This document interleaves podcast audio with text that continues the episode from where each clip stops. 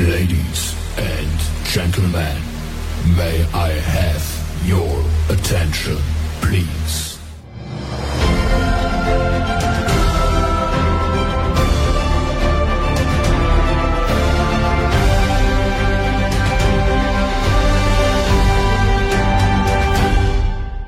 سعداء بلقائكم مرة أخرى مشاهدي لودي جي تيفي ومستمعي لودي جي راديو وبرنامجكم الأسبوعي Rendez-vous des artistes موعد اليوم مع فنان شاب يشق طريقه بثبات نحو التألق والنجومية.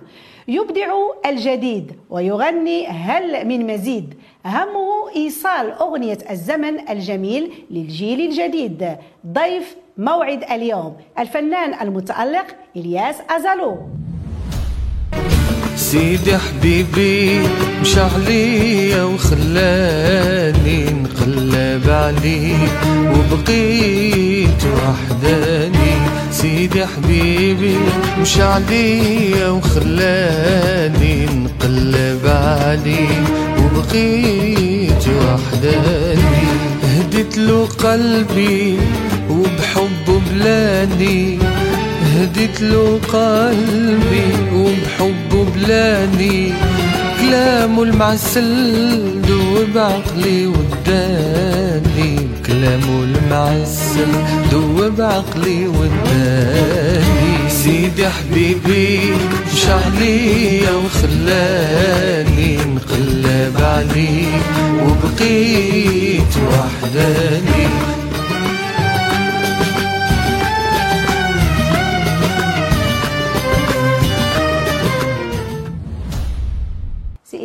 مرحبا بك معنا اليوم في برنامج Rendez-vous des artistes الله يبارك فيك لاله نعيمة أم نادين وبدوري كنهنئك على نجاح البرنامج وعلى التألق ديالك فيه. شكرا جزيلا. شكرا. شكرا بارك الله فيك.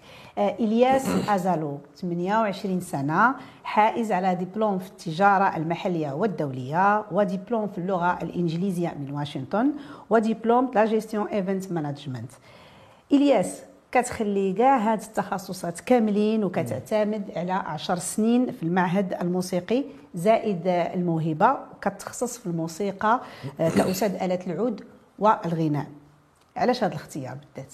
أه، اولا هو اختيار أه، مبدئي يعني المبدأ ديالي والفن هو اللي اللي خادني لهذا المسار أو لهذا الطريق لأنه ملي كتشوف راسك فين ما فين ما مشيتي أو فين ما كنتي كتدندن فين ما كنتي كتغني شي حاجة أو كتدندن شي حاجة أو كتلاقى بالموسيقيين أو الفن أو فهمتي هذا كله واحد ال- ال- ال- ال- المجرى تي- تي- تيمشي معاه l'artiste تياخذك منه من العالم quoi que ce soit يا إما عالم إداري أو عالم الطب أو عالم كيف ما كان آه. كيف ما كان الاختصاص وكيف ما كان ضروري ما كيكون ما كيكون الجانب أو الحس الفني حاضر أكثر. حاضر وبقوه نعم تماما نعم آه آه. أكيد هذا الشيء كنلاحظوه بزاف عند مجموعة ديال الفنانين.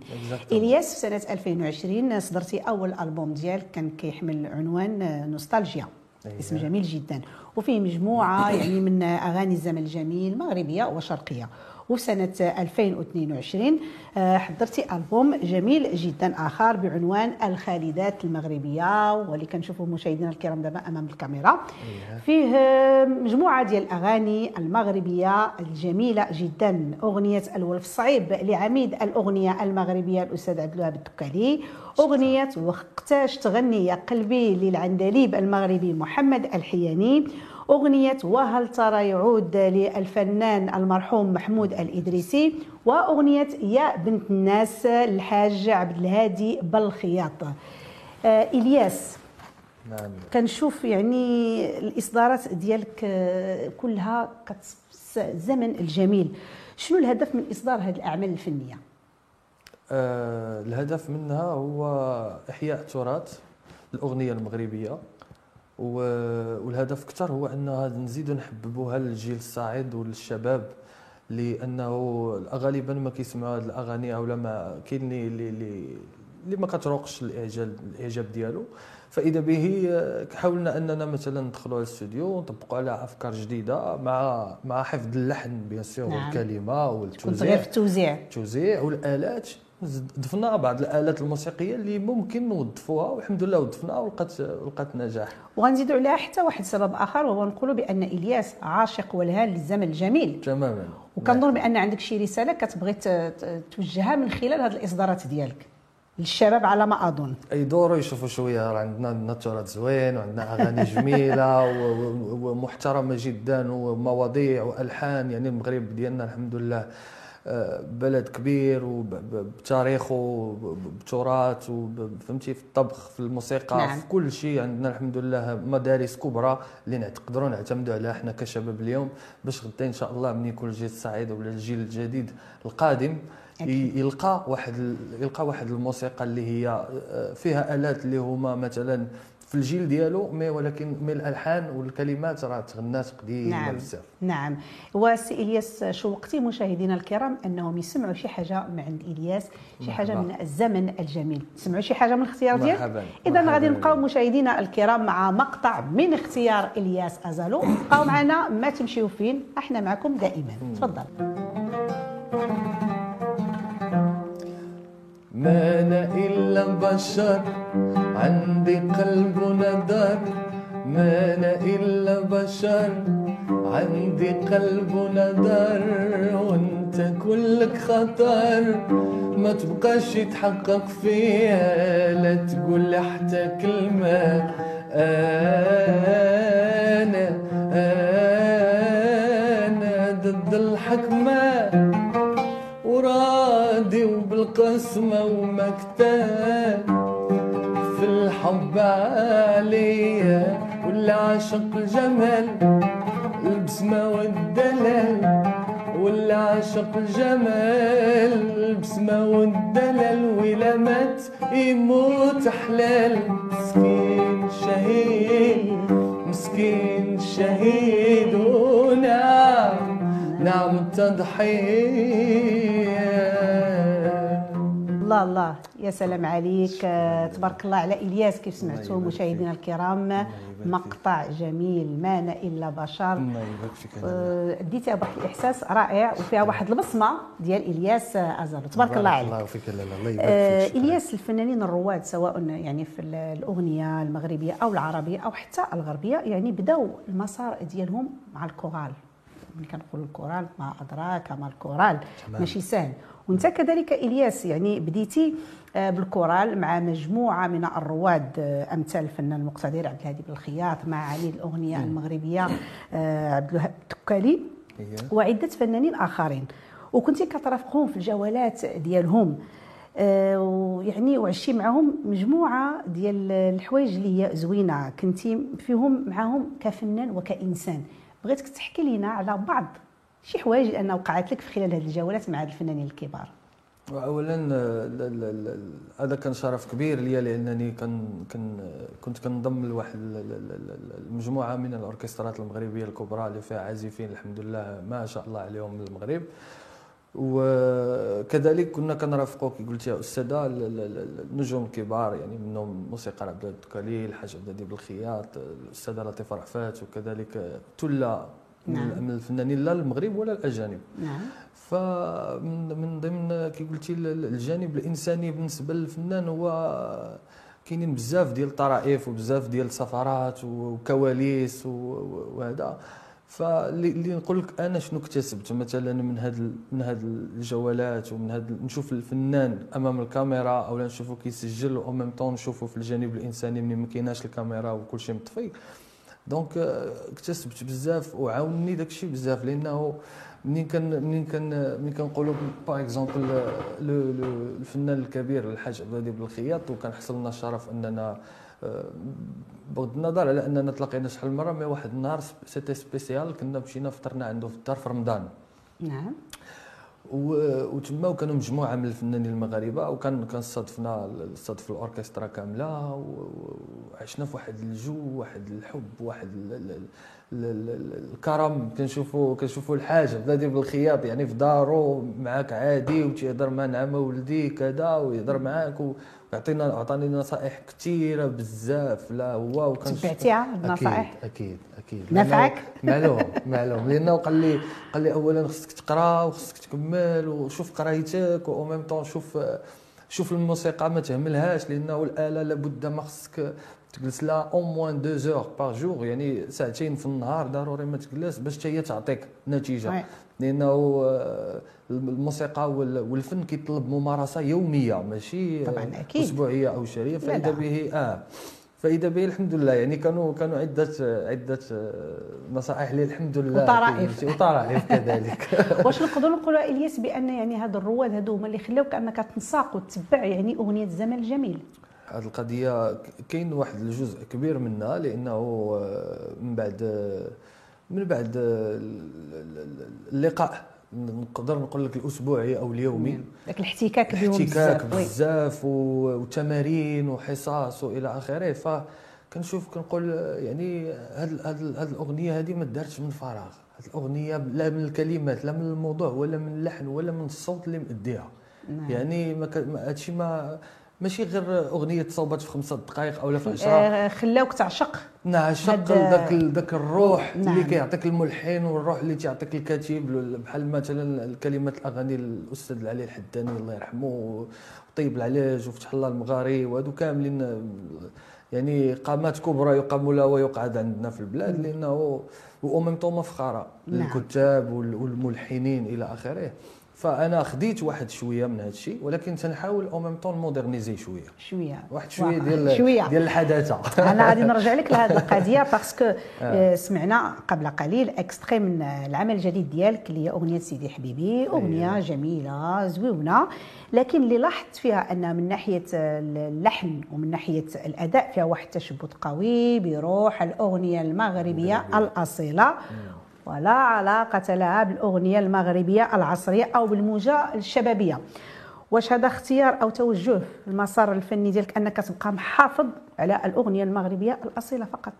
لا هو كانوا اولا هذا اللحن أو طريقة اللحن كان كشرط من الأول و- واتفاق ما بيني وما بين كاتب الكلمات آه، السي محمد شعبي اللي تنقدم له التحيه من هذا المنبر. donc آه، هو كان بغاها في هذا le style هذا. style marocain قال لي رجع بيا للثمانينات رجع بيا للسبعينات ورجعتي بيه. ورجعت بيه ورجعتي بيه. هادشي اللي بغا وسبحان الله إلا طلعت طلعت زعما اللي كيسمعها كيقول لي هذا راه هادشي راه لحن لحن ديال بصح يعني لا، لا، طبعاً. لحن فيه جمال فيه واحد التركيبة مغربية. موسيقية جميلة آه، صراحة. آه. ولكن آه، سي إلياس راه الجمهور الحالي من الشباب راه كيبغي الأغنية الخفيفة. واش دابا انت كدير خاطرك ولا غدير خاطر الجمهور؟ لا خاطر من غدير. هو الخاطر خاطر شوف غنديروا الخاطر لكل شيء غنديروا الخاطر لراسي اولا لأنني مثلا إلا ما طربتش راسي راه ما نطربش الجمهور وامتى نلقاو شي حاجة. اسمح لي الا قاطعتك. غادي نلقاو شي حاجة اللي غادي ينوض فيها إلياس وغادي يدير خاطر وخاطر الجمهور في نفس الأغنية. تماما اللي هي أنا جايك عليها exclusivement قريبا إن شاء الله غادي نخرج واحد العمل اللي هو كنقولوا على أنه شوية شبابي وخفيف ليس بدسم. comme on dit donc شي حاجة خفيفة. غادة مع الموجة الشبابية. و ميم طون فيها فيها فيها آلات وفيها تقنيات في الأستوديو باش باش تنال حتى الذوق ديال ديال الجيل نعم لا هو. تبارك الله عليك يعني في les deux albums اللي هما اللي كنشوفهم قدامي سواء ديال نوستالجيا. أو لا ديال الخالدات المغربية يعني معظم الأغاني ديالك راه كيدوزوا في le DJ radio تماما وهذا. إن دل على شيء بأن حنا في le DJ radio راه ما كيدوش أي حاجة mais لا. يعني راه كيكون. الغربال تماما آه، donc. donc أنهم كيدوزوا إلا وأنهم يستاهلوا أنهم يدوزوا في le DJ radio تبارك الله عليك بارك الله فيك آه الله كنت. شاركتي في إحدى المسابقات الغنائية العربية وبالضبط في Arab Idol وكنت تختاريتي يعني في ال casting أنك تشارك في النهائيات. mais ما شاركتيش يا الياس علاش؟ شنو السبب؟ هو كان هذه فرصة لأي واحد يبغيها. تماما هي فرصة وأنا ما كنتش متوقع بتاتا أنه غيجيني الاتصال ذاك النهار من من الإدارة ديال البرنامج و حتى حتى كاع قلت أنا وراسي يمكن ندير غير شي كاميرا خفية يعني والله لا. الدرجة لا راسك، لا ماشي. ماشي ما تيقش من راسي غير كنا في واحد في لادوليسونس وكنا أو ميم طون كنديروا واحد اللعبة ما بين اونتر امي آه. ديال واحد جاي فهمتي دونك أنا قلت يمكن هادو راه شي بنيتة يمكن معاهم عيطات نعم. وكتهضر معايا باللبنانيه بارفي نعم. وكنقول ويلي كيفاش mais d'un seul coup تيهضر معايا المسؤول ويعيط لي قال لي voilà راه ما كايناش كاميرا خفية هذا راه برنامج محترم et cetera راه شنو بغينا وشنو بغينا وشنو بغينا. وراه إلا كنتي موافق غنصيفطوا لك ال billet d'avion la semaine prochaine تكون عندنا في بيروت ما مشيتيش ما يمكنش علاش حيت عندي الدبلوم عندي ال fin de module كنت غنتخرج داك داك آه، العام. هي الاولى oui oui و- و- و- و- ناهيك هذوك الالتزامات وحفلات وداك الشيء كلشي ممكن نكحزوا للجنب mais le diplôme آه، ضروري la carrière. نعم. و surtout جات في la fin de module يعني غادي ندوز الامتحان والحمد لله دوزت الامتحان ما مشيتش ولكن دوزت الامتحان خديت الدبلوم ديالي. لا أنا متفقة معك. و- الديبلوم هو الأول. آه أختي كان ضروري ما كان خصني ندير علاش نرجع. معلوم. معلوم. ودابا إلا جاتك فرصة أخرى أنك تشارك في شي برنامج يعني في مسابقة غنائية تمشي؟ من دابا خمسة دقائق نمشي. ما نمشي ما parce que لأن هاد المسابقات كيعطيو للفنان شهره أكثر. تماما معلوم. وشكون فينا اللي كاره هذيك الشهره ولا يكره يمشي مثلا لشي مسرح من المسارح الكبرى ديال Arab Idol ولا The Voice ولا اللي كان ويبان أمام ال- الملايين من الجمهور العالمي والعربي. يعني نعم. هذه راه فرصة كت ما كتعطاش لأي واحد. وشنو يعني ملي كنتي شاركتي في le casting شنو غنيتي مغربي أو لا غنيتي؟ أنا عيطوا لي طلبوا مني ثلاثة الفيديوهات. نعم. قالوا لي كتعزف قلت لهم آه كنت نعزف في العود. ديك الساعات السنة الثالثة الرابعة في العود. يلاه كان سميتو. المهم قالوا لي صيفط لنا ثلاثة الفيديوهات. وحدة فيها أنت بوحدك ما معك حتى شي حاجة. وجوج صيفطوا لنا بالآلة. وداك الشيء اللي اللي وقع. صيفطوا لهم وكذا وهذه وشافوهم و... مغربي لا لا لا شرقي ماشي. مغربي آه واللي يهمش. بان لي أنك كذلك ما تقدرش تفارق حتى اله العود لأن حتى في معظم الصور ديالك اللي كنشوف إلا والعود يعني مع إلياس الرفيق الوحيد ديالك؟ ولدي ولدك ايوا تهلا فيه آه لا بتاع لا واخا يعني رفيق. رفيق الدرب و... نعم تسوى يعني كاينة واحد لا كونفرساسيون كبيرة كدوز واحد ال... ال... واحد نعم. واحد الطاقة كدوز ما بيناتنا بينك وبين آه، بين- ديالك. ما بين الآلة ضروري. تبارك الله عليك. آه إلياس آه، شاركتي في مهرجان الوطني للاغنيه المغربية سنة 2014 كانت تجربة زوينة بزاف. بغيتك تكلم لنا عليها. تجربة زوينة بزاف و, و... و... كانت آه، اولا آه، ال- ال- الدعوة كانت من طرف آه، النقيب الموسيقيين آنذاك الله يرحمه الأستاذ آه، محمود الإدريسي. نعم. والدعوه كانت دعوة شرفية منه للعبد الضعيف باش ن- نجيو غنيت اغنيته مازال الحال واش نزيدوا. مازال الحال من مازال الحال. الأستاذ مليح حمد العلوي وكانوا قا كانوا قامات كبيرة يعني في ذاك البر... المهرجان. و- وحاضرين وإذا به كانت الذكرى ديال تخليد آه، الأستاذ آه، مصطفى بغداد. الله يرحمه. الله يرحمه. آه لأنه آه، منين جاني منين جاتني منين جاتني الدعوة ما ترددتش بتاتا ومشيت والحمد لله لقيت نجاح كبير هذيك السهرة وأنا جد فرحان. ونقدر نقول لك الحظ لعب واحد شي شوية لأنه منين طلعت غنيت قدام هذه القامات الكبرى في المغرب وكاملين صفقوا كاملين قالوا لي كلام- كلام زوين من ساليت. يعني كانت محفزة. أكيد. يعني نعم. نعم. الاستمراريه وهذا والحفاظة وال- والاحتكاك يعني بزاف ديال ديال ديال المسائل. نعم. آه إلياس وأنت عندك 16 سنة يعني لقيتي راسك كتغني في الأعراس الحفلات المطاعم والفنادق المصنفة. واش يمكن نعتبروا أن يعني ممارسة الغناء في هذه المحلات والأعراس تعتبر يعني مدرسة اللي كتخلي الفنان أنه يعني كيتحك أكثر وكيشرب الحر الحرفة نقدروا نقولوا في هذا في هذه البلايص هادو؟ bien sûr bien sûr. هذه آه، ضروريه ولا بد يكذب عليك الكذاب. كل شيء داز من هذا الطريق الأغلبية. لا même sans parler على الكبار يعني ام كلثوم ووديع الصافي وفريد الاطرش الله يرحم الجميع. ف يعني الأغلبية النجوم دابا حاليا دازوا من هذه من هذه المدرسة لأنها مدرسة كبيرة وأنا كنسميهاش مدرسة كنسميها أكاديمية عليا. لأنه لما كيدخل لها الإنسان تقريبا ما عارف والو عنده واحد 5% من ال bagage ولكن من تيخرج راه تيخرج ب 150% لا من المعلومات لا من كل شيء من الجانب النفسي من الجانب الأخلاقي من الجانب ال- ال- ال- الفني اللي هو مهم.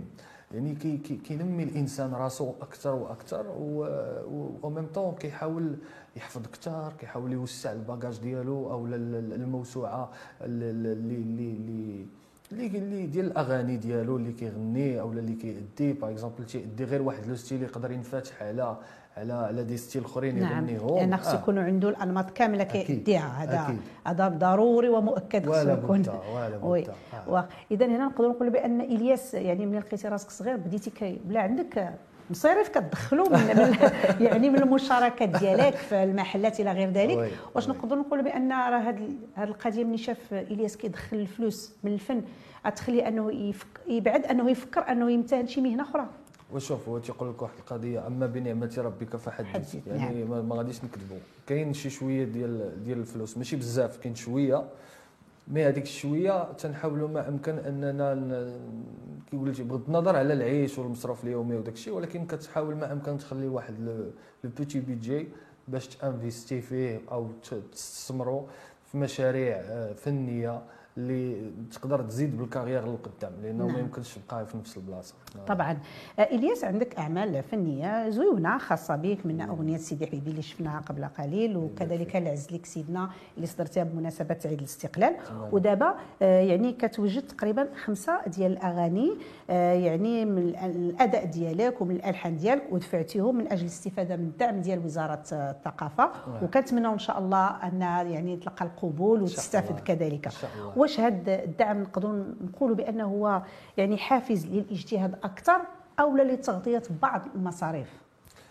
ما يمكنش ما يمكنش يعطيوك ما يمكنش مثلا تاخذ الفلوس بلا ما تخدم. أو طبعاً. ما يمكنش ما يمكنش تغطي المصاريف ديالك وانت ما صرفتيهاش. وما يمكنش هذا الدعم اللي اللي خارج من من من وزارة الثقافة. آه، فهو دعم لواحد الفنانين هو الفنانين كاملين. ولكن حنا يعني أنا نقدر نقول واحد الشهادة اللي هي شهادة حق. ماشي كل شيء غيقدر ينوض يجمع عن dossier وماشي كل شيء غادي c'est difficile c'est ديك la procédure. شوية طعيب- صعيبه آه oui c'est très difficile راه فيها بزاف ديال نعم. la procédure طويله طويله وصعيبه وعاد هذه la procédure administrative sans parler على la procédure الفنيه أيوا، هذيك بوحديتها. والكلمات والالحان والاداء كاينة. الخدمه كاينة خدمه بزاف كاينة خدمه بزاف وكاين un délai اللي هو ان موا فنتمنى من الله ما- هذه أهم حاجة في الدعم هذا هو أنك ما يمكن حتى شي واحد ياخذه بوحده يعني طبعاً. ولا بد من أن ستاف أكثر يكون فيه أكثر من اللي 10 كيشتغل كامل 20 اللي. كيشتغل آه. كامل في ذاك في ذاك. العمل آه،. ونتمناو أنك إن شاء الله تكون من الناس المحظوظين إن شاء الله مدام بارك الله فيك ويعني والأعمال ديالك تلقى الدعم ديالها آه، وكنتمناو لك التوفيق إن شاء الله في مسيرتك الفنية شكرا آه جزيلا. إلياس آه، قبل يعني ما نختموا الحديث ديالنا اولا كنشكرك بزاف على تلبية الدعوة الله يبارك فيك وبغيت. كلمة للجمهور ديالك الكاميرا قدامك كلمه للجمهور ديالي. شكرا بزاف على على التتبع ديالكم وعلى ال- ال- ال comment ال commentaire اللي تيوصلوني و les appels وكل شيء. آه، تن- تنشكركم بزاف وكنضرب لكم موعد إن شاء الله عما قريب بألحان جديدة وباغاني جديدة ونتمنى إن شاء الله تنال الإعجاب ديالكم. شكرا جزيلا. بالتوفيق إن شاء الله بارك إلياس. الله فيك الله. يخليك مشاهدي L'ODJ TV ومستمعي L'ODJ Radio كنتمنى أن الحلقة ديال اليوم تنال الإعجاب ديالكم. كنضرب لكم موعد آخر مع فنان آخر. من خلالكم كنحيو مخرج البرنامج أيت بالحسن محمد والمكلف بالمونتاج والإنارة عثمان كريم. نعيمه أم نادين كتقول لكم تبارك الله عليكم.